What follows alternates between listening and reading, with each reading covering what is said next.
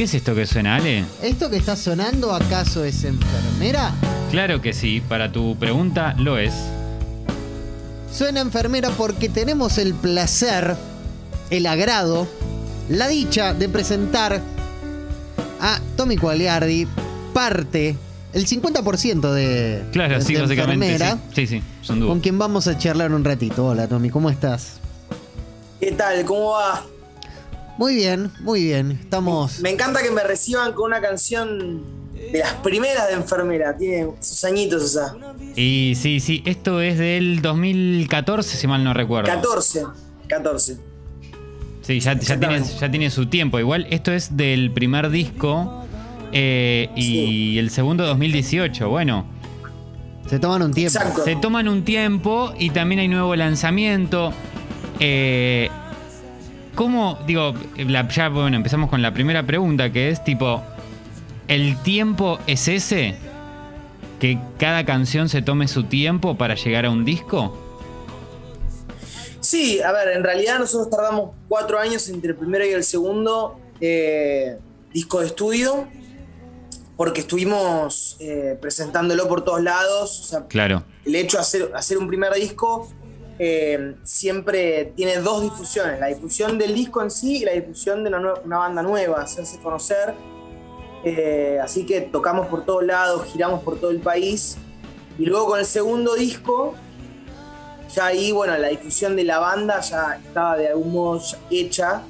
Así que bueno, salimos a girar con el segundo disco. Eh, pero creo que no hay tiempos estipulados. En realidad es cuando, digamos, lo que el proyecto pueda dar. Yo sacaría canciones todos los días, pero la realidad es que sacar canciones eh, tiene su, su, su dedicación, su presupuesto también. Eh, así que bueno, es un poco lo que cada uno pueda dar. Yo creo que te podría sacar un disco cada. Un, un disco por año, un disco chiquitito de 6, 7 temas. Sería lo ideal para mí, por lo menos por cómo viene la industria hoy en día. ¿Crees que, mm, bueno, vos decís esto de la industria, ustedes hacen música pop, pero vos crees que, mm, que sí o sí es necesario sumarse, subirse a esa de sacar singles por año, eh, sacar cinco cortes de seis canciones de un álbum, o, o tal vez para vos, digo, y, junto con Juan Martín, ¿crees que es mejor, digo, de sacar el disco de una y con uno o dos cortes? Mira, a nivel marketing, eh, yo creo que lo que, que lo que está pasando hoy en día es lo que hay que hacer. Sacar, yo personalmente creo que hay que sacar los singles, todo, todo, digamos, todos los singles y después guardarse uno o dos temitas para, para presentar nuevos con el disco.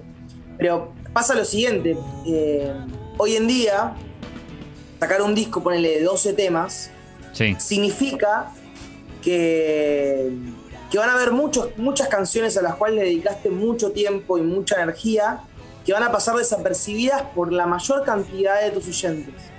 Realmente del track, de la mitad del disco para el final, o sea, del track 5 al 10, si es un disco de 10 temas, los va a conocer el 20% de tu fanbase. Claro. Por una cuestión algorítmica, una cuestión de, de- de cómo Sí, la verdad. gente escucha un disco hoy en día. Es verdad, es verdad. Hoy la gente escucha un disco yendo al trabajo, bueno, no sé, ahora con la presencia, con la, con la cosa estar este, en su casa distinto, pero antes es en el bondi de media hora hasta tu casa, en el bondi de 40 minutos hasta el laburo.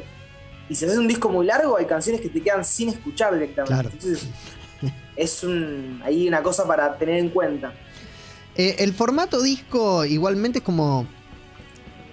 Tiene ese embrujo que igualmente no, no, no le podés escapar. No, no, no. Total. Es como que no podés ser una banda de, de solo singles, ¿no? Como que te falta. Te falta eso que te completa como el, como el disco, ¿no? Claro, claro, claro. El disco tiene una finalidad, a mi entender, de cerrar etapas. Eh, cuando vos sacás, por ejemplo, 5 o 6 singles, yo siento que estás como flotando hasta el momento en el cual lo empaquetás, le pones el packaging virtual de esto es un disco, Sí. y a partir de ahí empieza una etapa, o termina una etapa. Eh, pero si seguís sacando singles, singles, es como que no se termina de entender quién sos vos hoy. ¿Sos el del single número uno o el single número dos? ¿Quién es la banda? Pero cuando haces un disco, en realidad estás representando todo un pack de canciones. Todas esas canciones representan un estado de ánimo o un estado sí, emocional de, de- la banda del momento del disco. ¿Y cómo, cómo eligen los singles entonces? O sea, cu- ¿cuál es el criterio? Porque asumo que van grabando todo junto y después lo van sacando de a poco, ¿no? No, no, Ah. nosotros no. Ah, o sea, graban de, de a- de- van grabando de a single. Exacto, nosotros tenemos, mira, te cuento así, eh, la cocina. La cocina, me gusta esto, quiero saber. Nosotros tenemos un drive con 25 temas, eh, así, maquetas de algunas más producidas, otras menos producidas, eh, canciones que están, o sea, todas las canciones, algunas están buenas, otras no tanto, y nosotros vamos agarrando ese drive, vamos depositando esas canciones, che, esta las catalogamos, esta es una bomba, esta tiene que salir ya, esta está buenísima, pero no es el momento. Claro. Eh, y así vamos agarrando y produciendo. Eh, ¿Por qué lo hacemos así? Porque la realidad es que cada vez que agarramos una canción Sí. para producir, a- le aprendemos cosas. Entonces, nos ha pasado que si producimos cuatro o cinco canciones todas juntas, nos pasa que el aprendizaje para derramar en nuevas canciones tarda mucho en llegar. Cuando agarrás las otras nuevas cinco. En cambio, hacer de a una nos pasa que sentimos que estamos haciendo una canción mejor que la otra, justamente por esto. Pues, che, en la canción anterior, ¿qué estaría bueno mejorar? Uh, estaría re bueno esta bata grabarla en al estudio porque tiene una reverb impresionante, listo, vamos a esa. Así como muy. Tiene una cosa como más artesanal, ¿no? Súper artesanal. Súper artesanal. Y mm, ahora acaban de presentar, eh, lanzaron Universo Desechable junto a Banda, que es una cantante pop eh, eslovaca. Exactamente, sí. Eh, Eh, la- Bueno, es una canción que, que- que tiene doble, doble finalidad. Una, bueno, empezar a armar lazos con, con artistas de otros, de otros países. Sí. Banda es una tremenda artista pop eslovaca, mitad eslovaca, mitad santafesina, wow. porque ella, ella vino de intercambio escolar cuando era joven, cuando era muy chica, eh, y se enamoró de un santafesino, entonces tiene mitad, una pata acá, una pata allá. Y también, bueno, tiene el- el- la otra finalidad de poder visibilizar un mensaje que queríamos dar de, bueno, de cuidado, de, de preocupación por el medio ambiente. Entonces, justo ahora en estas fechas se viene el Día Mundial del, de- del Medio Ambiente y queríamos, bueno, aprovechar para dar nu- nuestro aporte, nuestro granito de arena a, esta causa. Me, me interesa cómo fue evolucionando el sonido enfermera. eh, porque en algún momento arrancaron. Arrancaron como más. eh, más rockeros, por decirlo de alguna forma. Y fueron incorporando como texturas más poperas. Digo, siempre fueron canciones igual. Eso tiene que ver con un. con un crecimiento. Digo que por ahí antes. Como que te. No sé, se encerraba un poco. eh, O, como que consumían o solo un universo más rockero y después fueron incorporando como más escuchas. Claro, sí. Eh, esa, esa mutación de la que estás hablando es eh, una búsqueda que tuvimos con el tiempo. Eh, nosotros arrancamos haciendo nuestro disco, nuestro primer disco, sin un criterio de, de género, sin, Claro. sin pensar qué género hacíamos.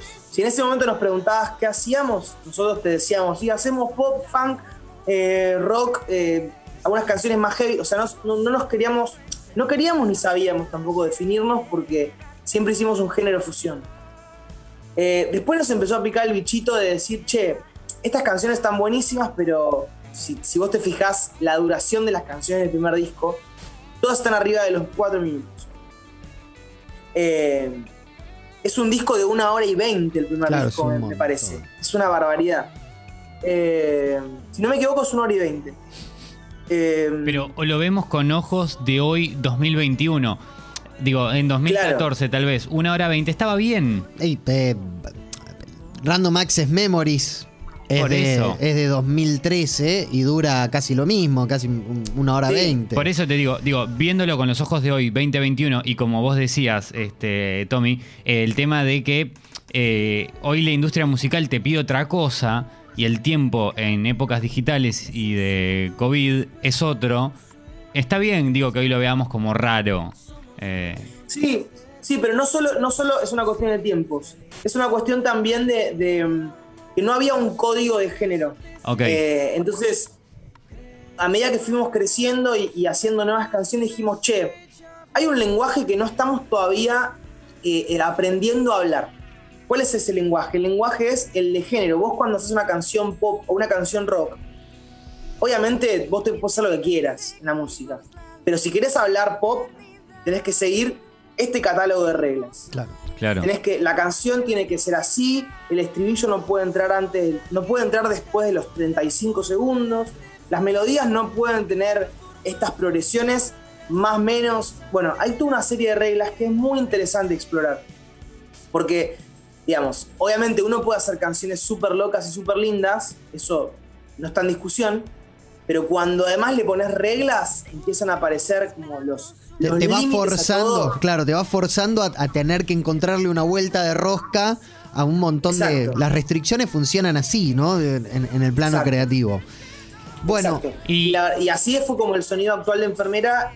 Hoy se puede decir que es un pop bien de género, eh, de género pop. eh, pero gracias a este trabajo que hicimos de aprender todo este lenguaje que, es, que nadie te lo enseña, o sea, está en escuchar. claro. Eh, y Tommy, la pregunta que le hacemos a, a es la- todos. nos da el pie porque es la pregunta del cierre que hacemos siempre. Exactamente, hace- exactamente. Estamos hablando con Tommy eh, Quagliardi de Enfermera. Eh, nosotros tenemos acá como imaginariamente un laboratorio en el cual cuando vos entrás eh, en una charla con nosotros, nosotros estamos vestidos con delantales, ambos y, y gafas y tenemos cinco tubos de ensayos en los cuales vos tenés que llenar con discos o artistas o canciones que eh, juntándolos salga enfermera. Con discos. Discos, Con discos. discos. Con discos. Ok. O sea, ten- tenés que sintetizar cinco discos y de que esos cinco discos salga enfermera. Eh, Está bien, me encanta ese- el ejercicio. A ver. Justo vos nombraste uno de mis discos favoritos, que es Random Access Memories. eh, y te puedo explicar rápido por qué. Nunca escuché un disco pop que tenga una bata tan cristalina y tan, tan zarpada. Tan Oh. zarpada. Es- siempre me flasheó el sonido de bata de ese disco. Omar Hakim, claro. Después, eh, 24K Magic de, de Brunito, Sí. Brunito Mars. Eh, después, en lo nacional, te podría decir que siempre me gustó mucho Bocanada de Cerati. Eh, Cerati, yo lo tengo como el máximo exponente indiscutido de todos los tiempos de Argentina. Eh, obviamente hay otros artistas impresionantes, pero a mí me, pega mucho Cerati y ese disco particular te puedo decir que es de una exploración musical sin precedentes en la música eh, nacional. Así que ya vamos tres, Brunito, Cerati y Random Access Memories. Eh, el disco Second Law de Muse. Y, y- y por qué? Porque en ese disco yo aprendí que una banda rockera podía ser pop. Sí. Y hay grandes canciones de pop, como por ejemplo Madness, que es un temazo. Y, ¿y qué más te puedo contar? A ver. eh, Queda uno, Bueno, ¿eh? ya sé cuál. Purpose de eh, Justin Bieber. Bien. Oh, fuerte ese, ¿eh? O Bien, sea, la primera vez que nombran a es- Justin Bieber acá. Bueno, ese disco lo produjo Skrillex, que también me parece Sí, sí, sí. un, un- un chabón muy, muy creativo, creador de un género tan loco como el dubstep, que, a ver, se- el dubstep se prendió muy rápido y se apagó muy rápido. Hoy en día no, no es más que, que una reminiscencia de lo que fue en ese momento, pero un pibe de 20, no sé cuántos años, 23, 24 años, creando un género y explotándolo tan grande, y que luego se junte con Justin a, a producir un disco me pareció una- un hito que tal vez pasó un poco desapercibido en la música, pero me pareció como un hito grande. Y ese disco es, es producto de ese hito.